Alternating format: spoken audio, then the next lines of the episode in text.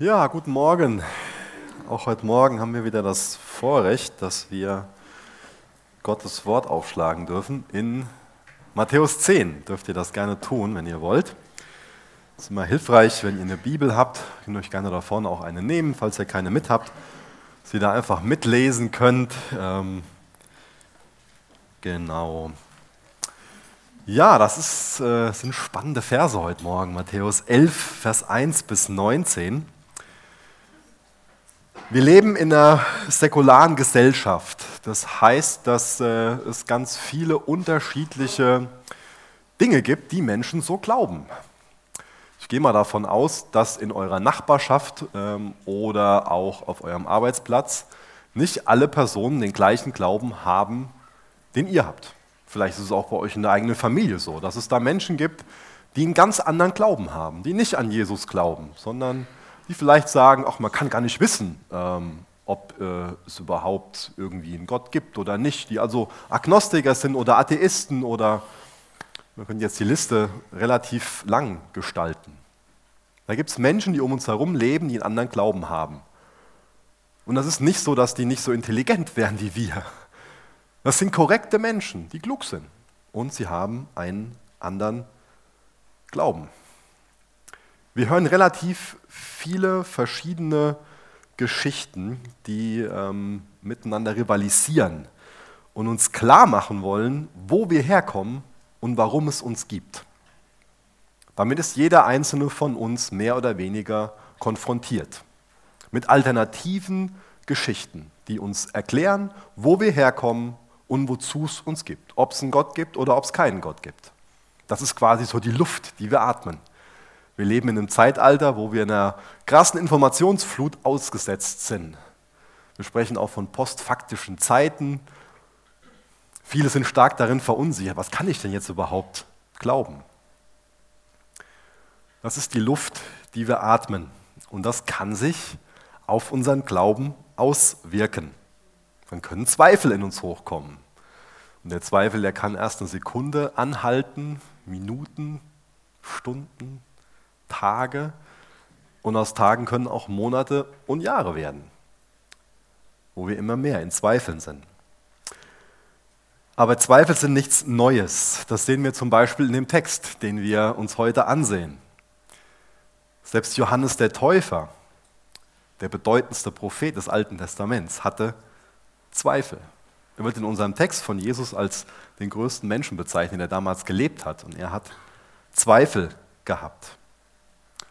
Und wir können, denke ich, aus der Geschichte von Johannes Ringen mit Zweifeln sehen, dass die Einladung von Jesus nicht die Gewissheit ist, sondern das Vertrauen in ihn.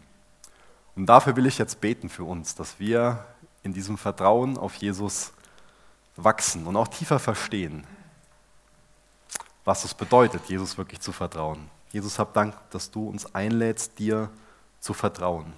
Und hab Dank dafür, dass du ein Gott bist, der absolut vertrauenswürdig ist. Jesus, du kennst jeden Einzelnen, der heute Morgen hier ist. Und du weißt, wer besonders von dem Thema Zweifel betroffen ist, wer daran vielleicht auch verzagt und bekümmert ist, vielleicht auch schlecht über sich denkt und, und nicht mehr weiß, was, was ist denn jetzt oben, was ist unten, was ist denn jetzt mit diesem Jesus oder was ist denn mit dem und dem. Jesus, hilf uns, hilf uns in unseren Zweifeln, in unserem Unglauben, in unserem Glauben zu wachsen und dir mehr Vertrauen zu schenken. Amen. Ich lese mal die ersten drei Verse vor aus dem elften Kapitel des Matthäusevangeliums, von dieser Biografie über Jesus, die Matthäus verfasst hat. Matthäus 11 ab Vers 1 aus Gottes Wort. Und es geschah, als Jesus seine Befehle an seine zwölf Jünger vollendet hatte, ging er von dort weg, um in ihren Städten zu lehren und zu predigen.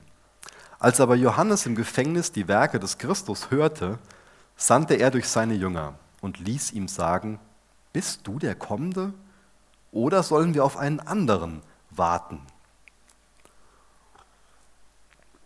Jesus hat ja zuvor in Kapitel 10 seine frisch gewählten zwölf Apostel ausgesandt und ihnen ganz viel über seine Mission mit auf den Weg gegeben. Und diese Mission von Jesus wurde immer mehr die Mission von den Aposteln. Die haben sich aussenden lassen, die sind jetzt selbst losgezogen, haben das Evangelium gepredigt und auch Wunder gewirkt.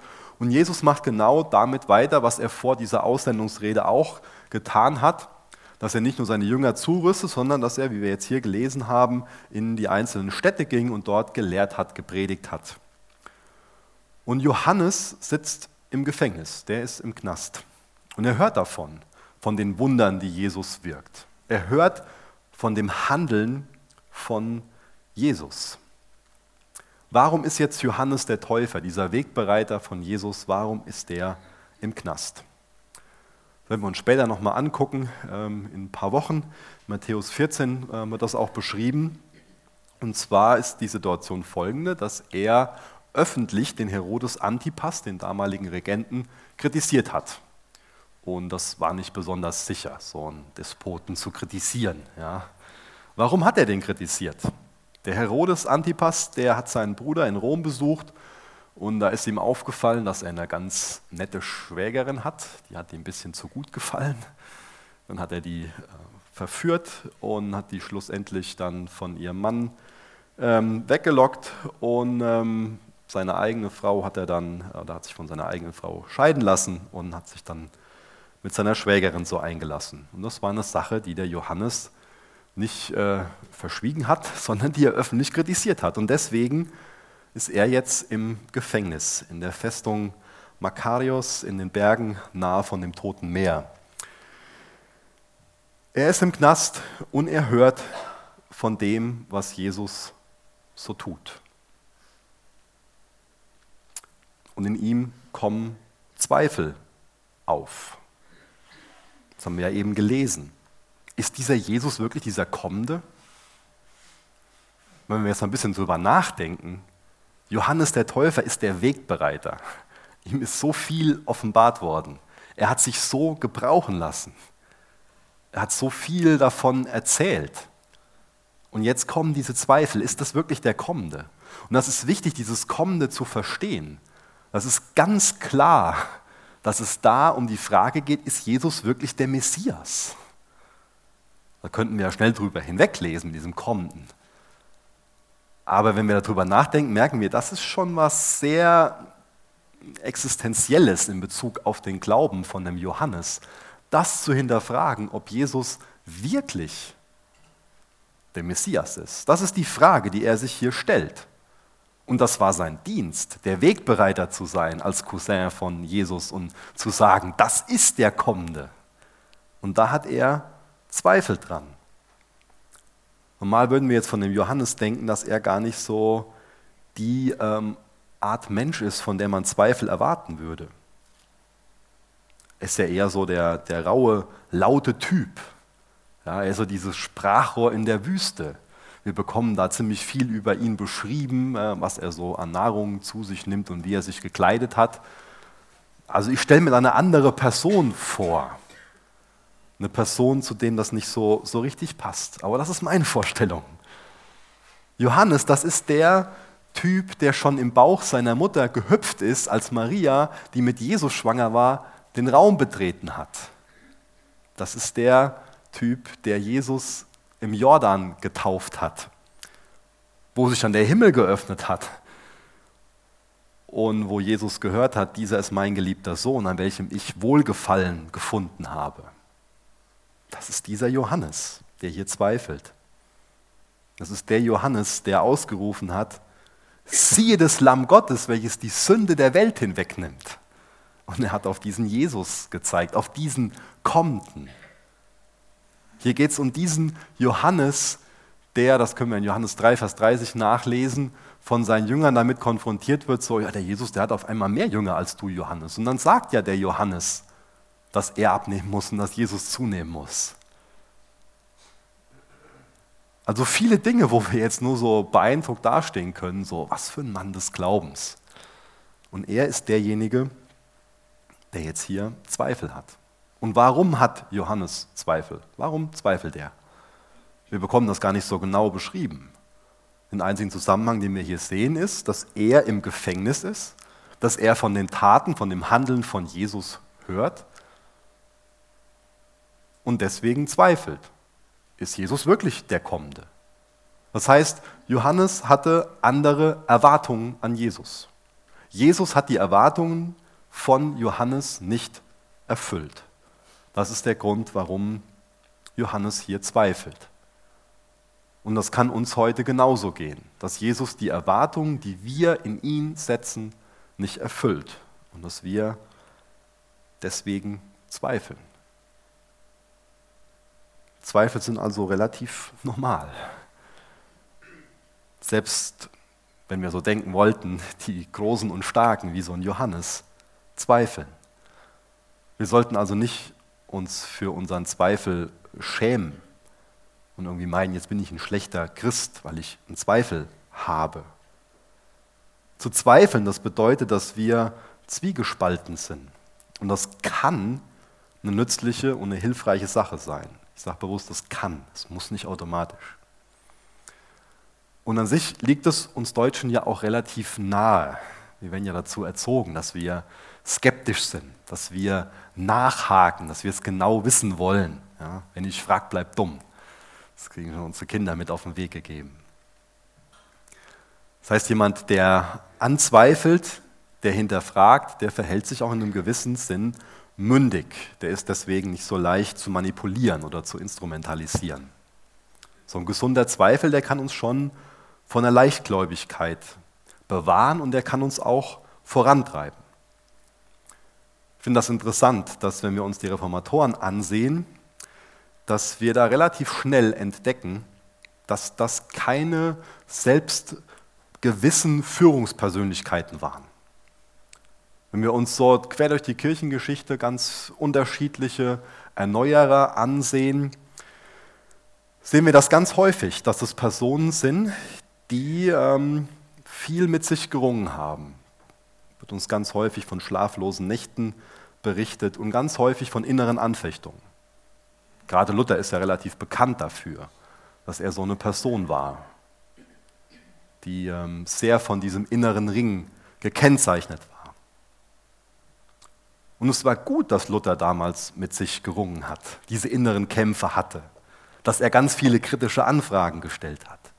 Dadurch ist er ins Nachdenken gekommen. Dadurch wurde er zu vielen Freundschaften genötigt. Und dadurch wurde er schlussendlich gebraucht, für einen ganz neuen Aufbruch, der so wichtig war, zurück zur Schrift, zurück zu Jesus. Zweifel können also was Gutes an sich haben, dass man so mit Fragen ringt. Und dadurch, dass man damit ringt, dann zu äh, neuen ähm, Antworten kommt, aber auch neue Fragen bekommt. Also ohne dass wir mit, mit, mit Zweifel ringen und, und mit, mit äh, offenen Fragen ringen, wie wären wir sonst zu reifen Persönlichkeiten? Wir sprechen dadurch dann mit, mit Freunden über verschiedene Themen und dadurch wächst dann Vertrauen und dadurch kann Vertrauen in uns wachsen. Man steckt dann seinen Kopf in die Bibel, man liest sich gute Bücher durch und ringt damit, Erkenntnis zu bekommen, wirklich die Wahrheit, wirklich Jesus zu entdecken als derjenige, der er wirklich ist. Es ist also unheimlich wichtig für uns, dass wir gut mit Zweifeln umgehen. Und auch da können wir wieder von dem Johannes lernen. Der frisst nämlich den Zweifel nicht in sich hinein, sondern er spricht den Zweifel offen aus. Das ist wichtig, dass wir nicht so oberflächlich sind und ähm, wenn ein Zweifel in uns hochkommt, meinen so, oh, böse, muss ich wieder verstecken, weg damit. Sondern dass wir in der Lage sind, das als eine konkrete Frage zu formulieren und Jesus vorzutragen. Das macht Johannes hier. Er formuliert eine konkrete Frage und er lässt diese Frage Jesus ausrichten. Und das ist der richtige Weg. Johannes realisiert hier, dass er letztendlich irgendjemandem vertrauen muss. Das ist für uns wichtig, dass wir das sehen. Irgendwem müssen wir schlussendlich vertrauen. So ein Zweifel, der sollte Mittel zum Zweck sein. Die sollten uns dahin führen, dass wir unser Vertrauen nicht leichtfertig verschenken.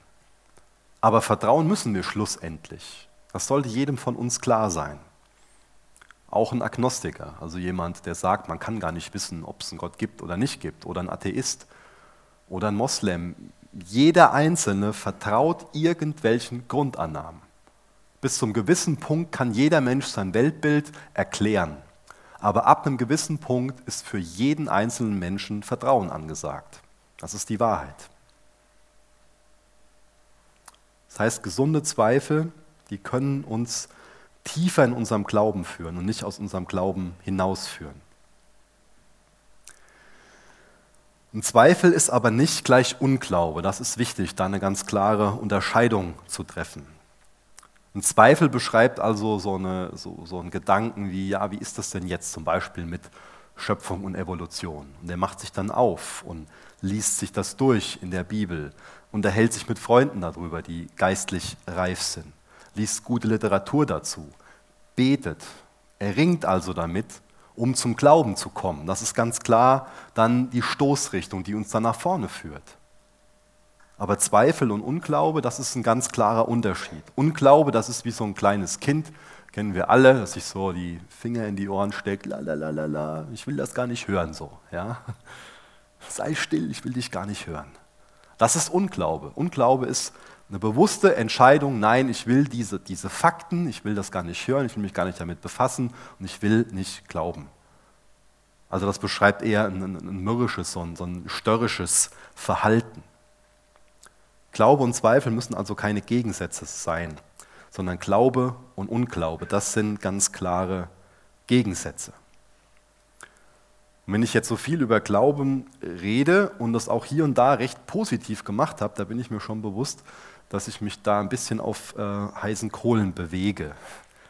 Denn so Zweifel, das können auch feurige Pfeile vom Teufel sein, wo es schnell darum geht, die, die auszulöschen.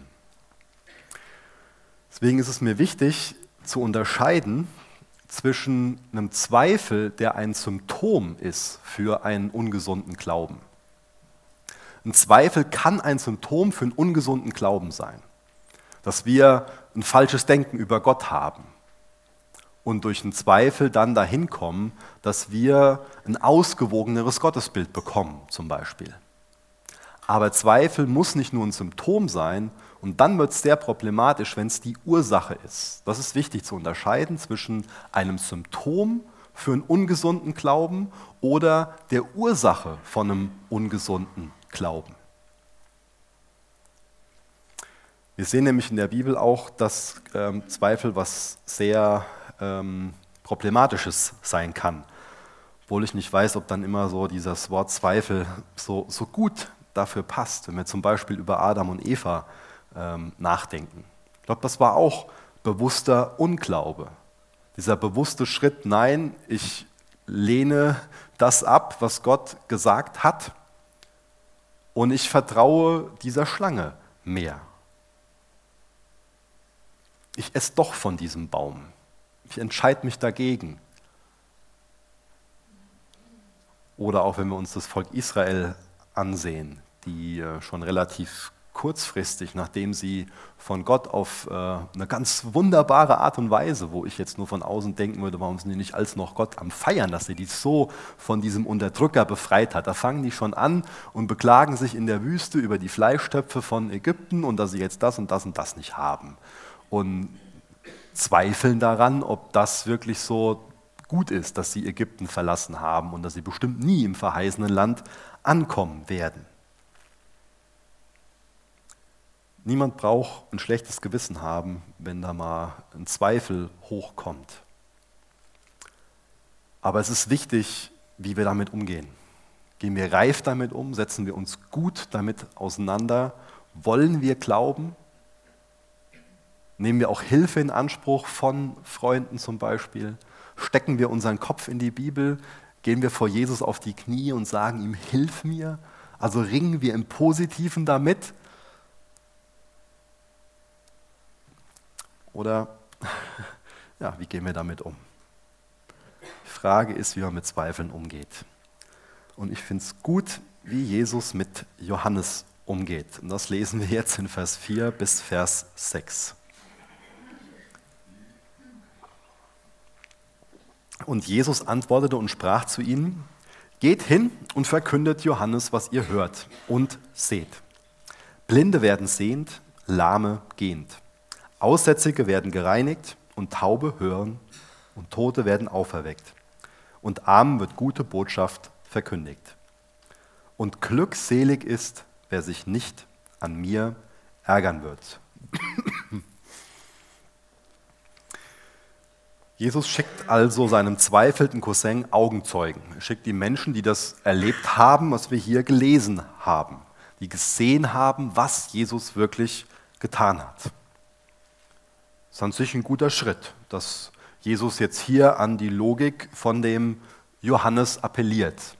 Das alles, was wir hier gelesen haben, das ähm, sind sogenannte Messiasbeweise. Das sind Prophetien aus dem Alten Testament, wo gesagt wurde, der Messias, der wird so und so handeln. All diese Dinge, die wir hier gelesen haben.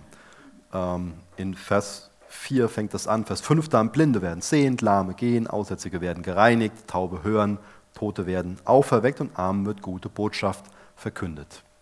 Das heißt, da sollen Augenzeugen jetzt zu dem Johannes hingehen und sollen ihm sagen, ähm, pass mal auf, das, was da über Jesus vorhergesagt ist, das ist genau das, was geschieht. Aber wenn wir jetzt darüber nachdenken, das sind ja keine Neuigkeiten für den Johannes. Das ist ja an sich der Grund von seinem Zweifel. Er hört, dass Jesus genau das macht. Aber er sitzt persönlich im Gefängnis. Für ihn persönlich ist das nicht die Realität. Er stößt sich gerade daran dass es da andere gibt, die geheilt werden, die das erleben, was wir gerade gelesen haben. Aber seine persönliche Realität sieht anders aus. Er ist alleine im Gefängnis. Dieser Outdoor-Typ eingesperrt in diesen, ich stelle es mir vor, kalten Wänden. Vielleicht Ketten an seinen Händen. Und er wollte doch so viel Gutes. Er hat doch so viele Menschen getauft. Er hat doch so viel von Jesus erzählt. Er hat doch gepredigt, tut Buße, das Himmelreich ist nahe. Und er sitzt jetzt im Gefängnis. Er ist nicht mehr länger frei. Andere gewinnen neue Freiheit. Die fangen auf einmal an zu laufen, können auf einmal sehen.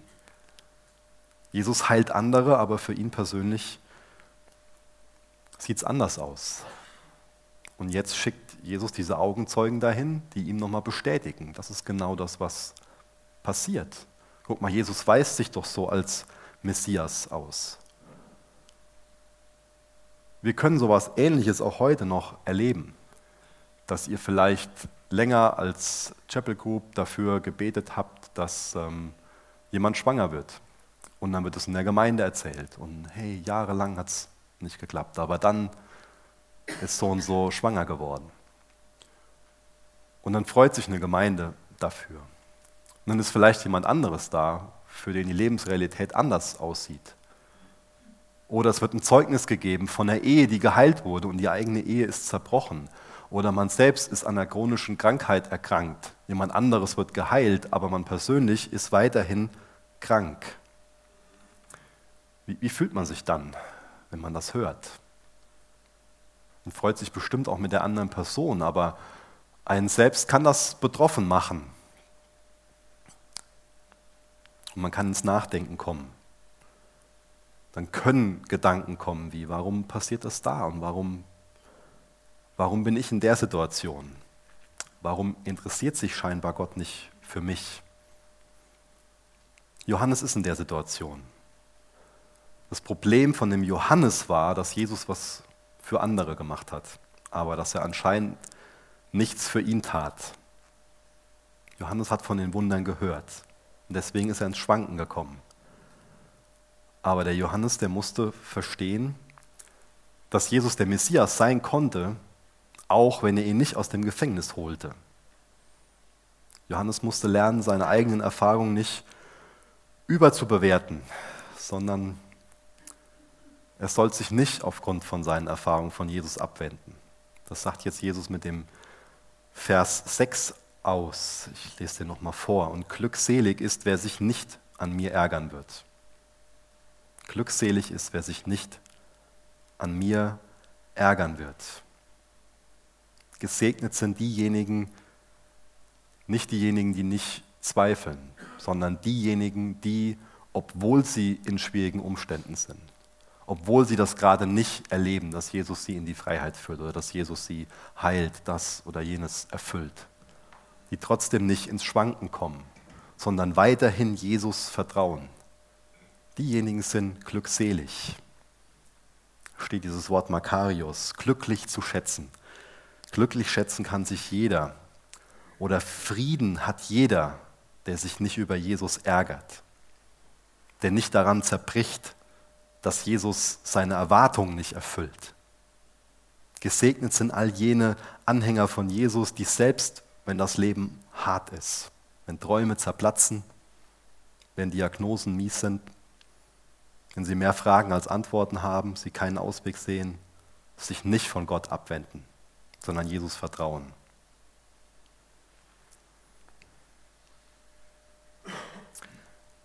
Wir lesen Vers 7 bis Vers 15. Als die aber hingingen, fing Jesus an, zu den Volksmengen zu reden über Johannes.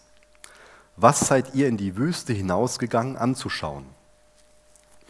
Ein Rohr vom Wind hin und her bewegt? Oder was seid ihr hinausgegangen zu sehen? Einen Menschen mit weichen Kleidern bekleidet? Siehe, die, welche Kleider tragen, sind in den Häusern der Könige. Oder was seid ihr hinausgegangen zu sehen? Einen Propheten? Ja, sage ich euch, und mehr als einen Propheten. Dieser ist es, von dem geschrieben steht. Siehe, ich sende meinen Boten vor deinem Angesicht her, der deinen Weg vor dir bereiten wird. Wahrlich, ich sage euch, unter den von Frauen geborenen ist kein größerer aufgestanden als Johannes der Täufer. Der kleinste aber im Reich der Himmel ist größer als er. Aber von den Tagen Johannes des Täufers an bis jetzt wird dem Reich der Himmel Gewalt angetan und Gewalttuende reißen es an sich. Denn alle Propheten und das Gesetz haben geweissagt, bis auf Johannes. Und wenn ihr es annehmen wollt, er ist Elia, der kommen soll. Wer Ohren hat, der höre. Jesus stellt sich jetzt hinter den Johannes und er hält so eine Lobrede auf den. Das glaube ich, im letzten Predigt ging es ja darum, ähm, dass wer sich ähm, vor den Menschen zu Jesus bekennt, dass Jesus sich auch zu ihm bekennt. Das sehen wir jetzt hier in dem Johannes, in der Art und Weise, wie, wie Jesus mit dem Johannes umgeht. Vielleicht kommen da jetzt schon auch von den einen oder anderen ähm, irgendwie kritische Anfragen in Bezug auf den Johannes. Und um dann den Johannes vor diesem harten Urteil von der öffentlichen Meinung zu schützen, gebraucht Jesus jetzt diese drei Bilder. Johannes war also sprichwörtlich kein Schilfrohr im Wind, haben wir gelesen. Er ist nicht wie so ein Politiker, der ständig sein Fähnchen in den Wind dreht und ähm, seine Meinung ganz häufig wechselt. Die Menschen, die sind nicht zu ihm hinaus zum Jordanufer gepilgert und haben sich dort ähm, taufen lassen, ähm, ja, ähm, wo, wo er ein Typ ist, der heute das sagt und morgen das sagt, sondern eine ganz, ganz klare Botschaft hatte. Johannes hat zuvor Rückgrat bewiesen. Er ist nicht wie so ein Schilfrohr, sondern er ist wie eine Zeder. Und da erinnert Jesus dran. Und als zweites Bild, er ist nicht so ein fein gekleideter Hofprediger. Eine feine Kleidung, das ist damals der Aristokratie vorbehalten gewesen. Und Johannes war nicht so ein Teil der Schickeria. Und er war auch nicht politisch korrekt. Er war kein Softie, kein ja, angepasster Schleimer. Ganz im Gegenteil, der passte nicht an den Königshof. Da passte seine Kleidung nicht hin, seine Art zu essen und vor allen Dingen nicht die Art und Weise, wie er gesprochen hat und vor allen Dingen, was er gesagt hat. Deswegen war er im Gefängnis. Und als drittes, Johannes ist Elia, wird jetzt hier gesagt. Gibt es auch eine Prophetie zu im Alten Testament. Und Elia ist so der Prophet aus dem Alten Testament, also der Prophet. Der hat ganz viele Wunder vollbracht und er ist ebenfalls so eine kantige, so eine direkte Persönlichkeit gewesen.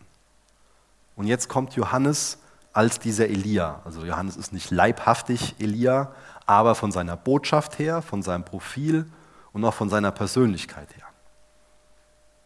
Und Jesus beschreibt so seine Größe, wie wir gelesen haben. Geht dann aber wiederum her und relativiert die Bedeutung und die Größe von dem Johannes, indem er die Personen, die im Reich der Himmel sind, über ihn stellt. Was meint er jetzt damit? Was meint er damit? Das ist die Art und Weise von Jesus zu erklären, dass jetzt der eine Abschnitt zu Ende geht und das was ganz Neues anfängt. Wo die Propheten und alles das, was so mit dem Johannes im Zusammenhang steht, das ist ein Vorschatten auf Jesus. Jesus hat einen ganz klaren Heilsplan. Er hat einen ganz klaren Plan, wie er Menschen erretten will. Es ist jetzt nicht so, dass das eine gescheitert ist und dann denkt sich Gott, um, dumm gelaufen, jetzt versuche ich es mal mit Jesus. Und das ist ein ganz klarer Heilsplan, der sich schon entwickelt, nachdem der Mensch in Sünde gefallen ist. Schrittweise. Und hier ist ein ganz, hier ist ganz wichtig für das Verständnis, dass wir sehen, hier fängt jetzt ein neuer Abschnitt in der Heilsgeschichte an. Und was jetzt hiermit größer gemeint ist, ist, weil ähm, man dann in der Zeit der Erfüllung lebt. Personen, die jetzt im Reich der Himmel leben, die also wirklich wiedergeboren sind, die jetzt mit Jesus in seinem Reich leben, die sind größer als dieser Johannes. Und diesen Punkt wird Johannes nicht mehr miterleben. Er wird vor Pfingsten sterben. Und diejenigen, die nach Pfingsten im Reich der Himmel leben, die sind in dem Sinne größer. Aber das ist wichtig, dass wir verstehen, dass hier Größe sich nicht definiert über einen Rang, über eine Position oder über Macht. Größe definiert sich hier auch nicht über Begabung, über Charisma und Erfolg, sondern die definiert sich darüber, wer am meisten Gottes Zuwendung braucht und bekommt. Und nach Pfingsten können wir in Christus sein und Christus in uns. Das ist dieses Geheimnis und daran macht sich unsere Größe fest. In der Art und Weise verstehe ich den Text. Und da können wir dankbar für sein, dass sich unsere Größe genau daran festmacht. Dass wir einen Jesus haben, für den wir so wertvoll sind, dass wir auch gleich noch im Abendmahl bekennen, wo wir uns im Abendmahl daran erinnern, dass er für uns gestorben ist. Daran machen wir unseren Wert fest, daran, dass er so eine große Liebe für uns hat. Daran macht sich unsere Größe fest. Jetzt lesen wir noch Vers 16 und bis Vers 19. Da sehen wir dann, wie das Volk reagiert mit Unglauben und Meckerei. Vers 16. Mit wem aber soll ich dieses Geschlecht vergleichen? Es ist Kindern gleich, die auf den Märkten sitzen und den anderen zurufen und sagen, wir haben euch gepfiffen und ihr habt nicht getanzt. Wir haben Klagelieder gesungen und ihr habt nicht gewehklagt. Denn Johannes ist gekommen, der weder aß noch trank, und sie sagen, er hat einen Dämon. Der Sohn des Menschen ist gekommen, der isst und trinkt, und sie sagen, siehe, ein Fresser und Weinsäufer, ein Freund der Zöllner und Sünder. Und die Weisheit ist gerechtfertigt worden aus ihren Werken. Jesus führt jetzt also in diesem letzten Abschnitt die Verteidigung von Johannes dem Täufer fort und er weitet sie dann aber auch auf sich selbst aus. Und er spricht davon, dass diese Generation, die damals gelebt hat, immer was zu meckern hatte. Sagt denen, wirft denen vor, dass man es ihnen nicht recht machen kann. Der Johannes hat sehr asketisch gelebt. Und ihr habt ihn dafür verurteilt. Jesus sagt ihnen, ich feiere mit meinen Jüngern und ihr lästert über mich. Das zeigt das Problem, das ist nicht der Johannes, das Problem, das bin nicht ich, das Problem, das seid ihr. Auf der einen Seite wollten Menschen nicht dieses Gerichtsurteil von dem Johannes hören und auf der anderen Seite wollten sie nicht diese Worte von Jesus hören. Die haben Gottes Stimme in Johannes abgelehnt und haben auch Gottes Stimme in Jesus abgelehnt. Diese Barmherzigkeit. Das sind wir Menschen schon mal, dass, uns das, ähm, dass wir das nicht hören wollen. Das sind die Pharisäer, die auf der einen Seite dann alles auf die anderen ablehnen, abwälzen, alles auf die anderen münzen, aber sie selbst sind davon nicht betroffen. Und das kann auch für uns heute noch eine große Versuchung sein, dass wir meinen, Gottes Stimme nur für andere zu hören, aber nicht für uns selbst. Und sind wir, so strotzen wir quasi vor Selbstgerechtigkeit. Selbstgerechtigkeit, das ist so eine Form der Selbstrechtfertigung. Wir wollen uns selbst so damit reinwaschen, uns besser fühlen, in besseres Licht stellen. Und wir wollen das nicht hören, dass Jesus uns persönlich anspricht, dass Johannes uns persönlich anspricht. So die anderen ansprechen, das darf er ja gerne. Das ist ja richtig, das ist ja wichtig, dass sie das hören. Selbstgerechtigkeit, das ist so eine Form der Selbstrechtfertigung. Aber wir können uns nicht selbst rechtfertigen. Der Einzige, der uns rechtfertigen kann, das ist Jesus. Und auch das ist wieder ein Aspekt, wo wir gleich im Abendmahl dran denken.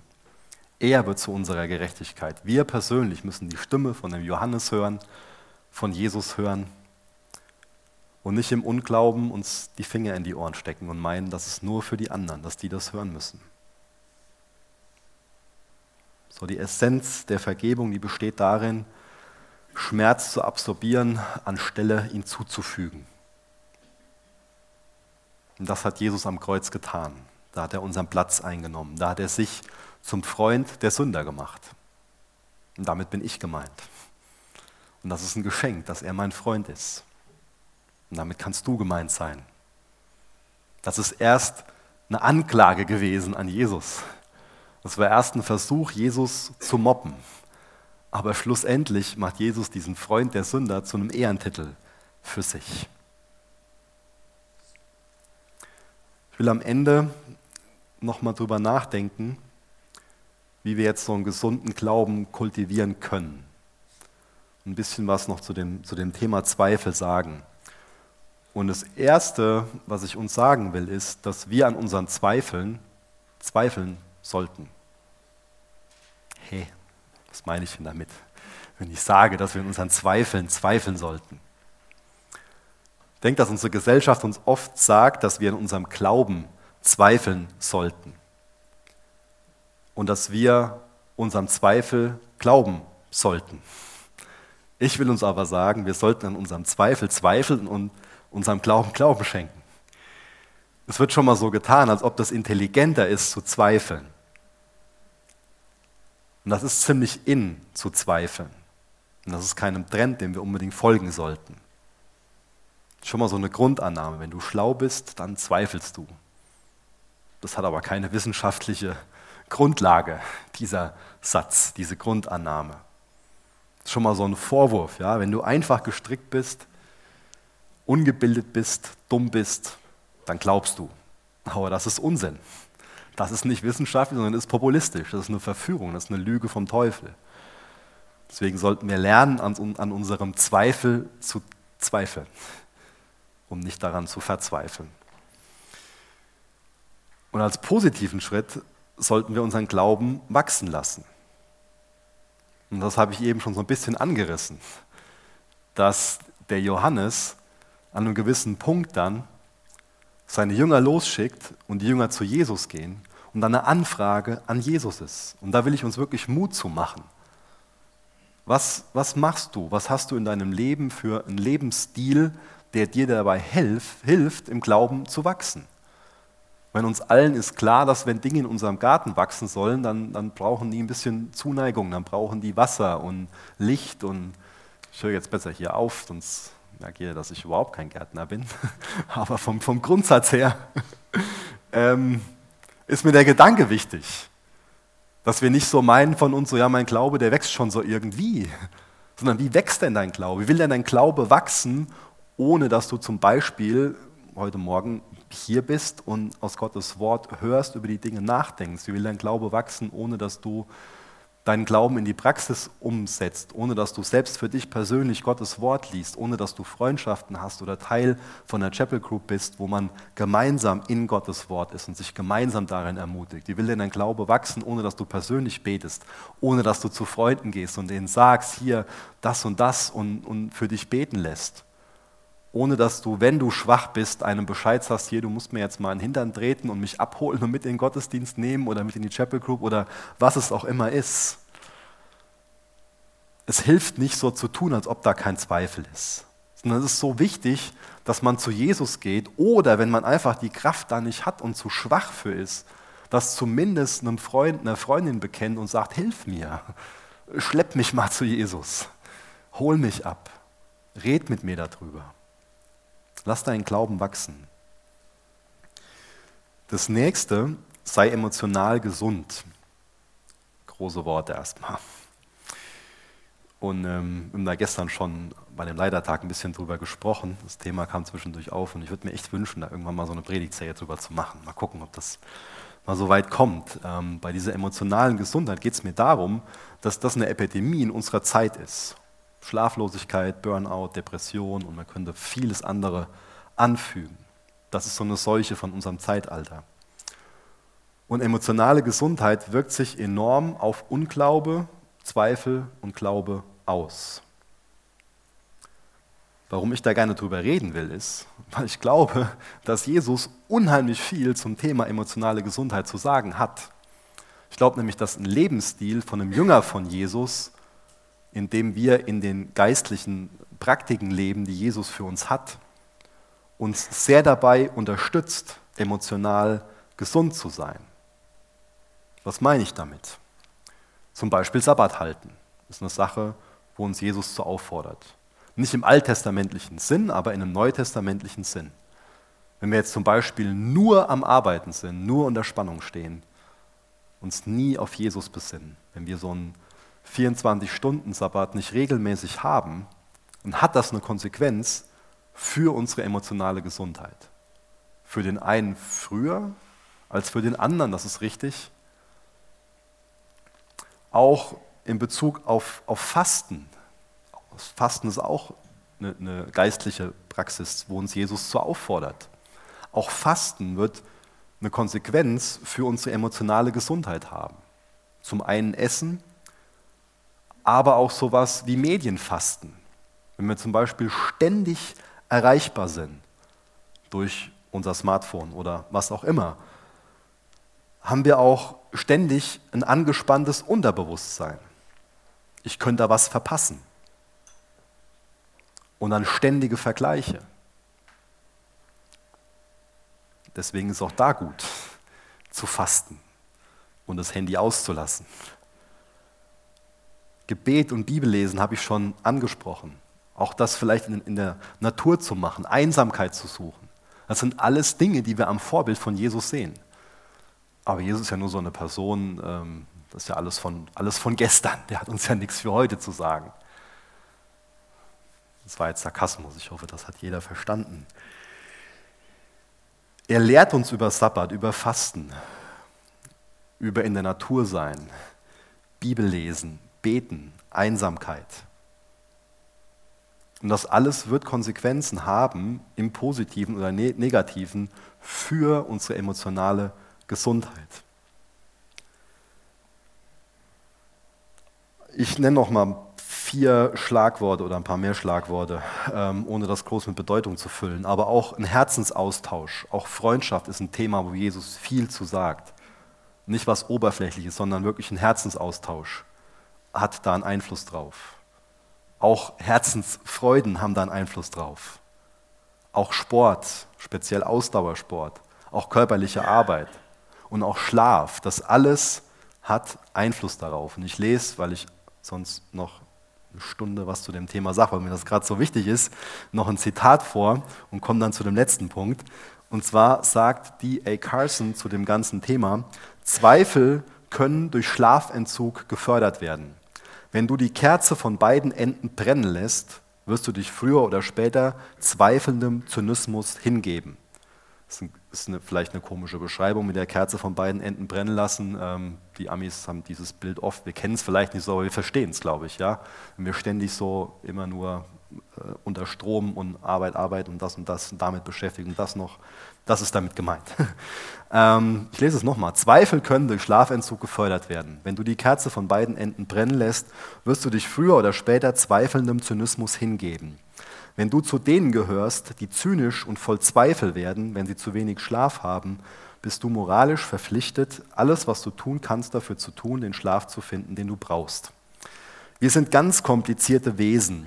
Unsere physische Existenz ist an, unserer, ist an unser geistiges Wohlergehen, an unsere geistliche Einstellung, an unsere Beziehungen zu anderen, einschließlich an unsere Beziehung zu Gott gebunden. Manchmal ist es das Beste, was du im Universum tun kannst, gut zu schlafen.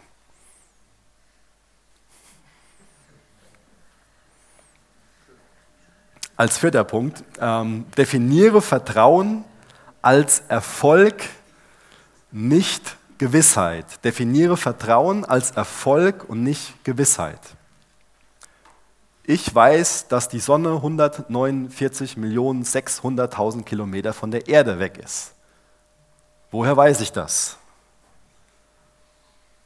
Ich habe es nicht nachgemessen, keine Angst. Auch von euch hat es keiner nachgemessen.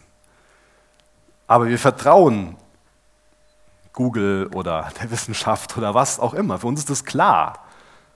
Also ich glaube, niemand hier im Raum, ich gehe davon aus, niemand hier im Raum meint, es ist naiv, Michael, dass du glaubst, dass die Sonne 149.600.000 Kilometer von der Erde weg ist. Sondern da würden wir, denke ich, alle sagen, ja, das ist so. Und da haben wir es nicht schwer, irgendwie zu vertrauen. An sich sind wir, sind wir Menschen per Definition Wesen, die ständig ihr Vertrauen schenken. Und deswegen weiß ich nicht, warum wir gerade zu einem Zeitpunkt leben, wo es, es äh, uns als Mantra quasi vorgesagt wird, es ist so dumm zu vertrauen.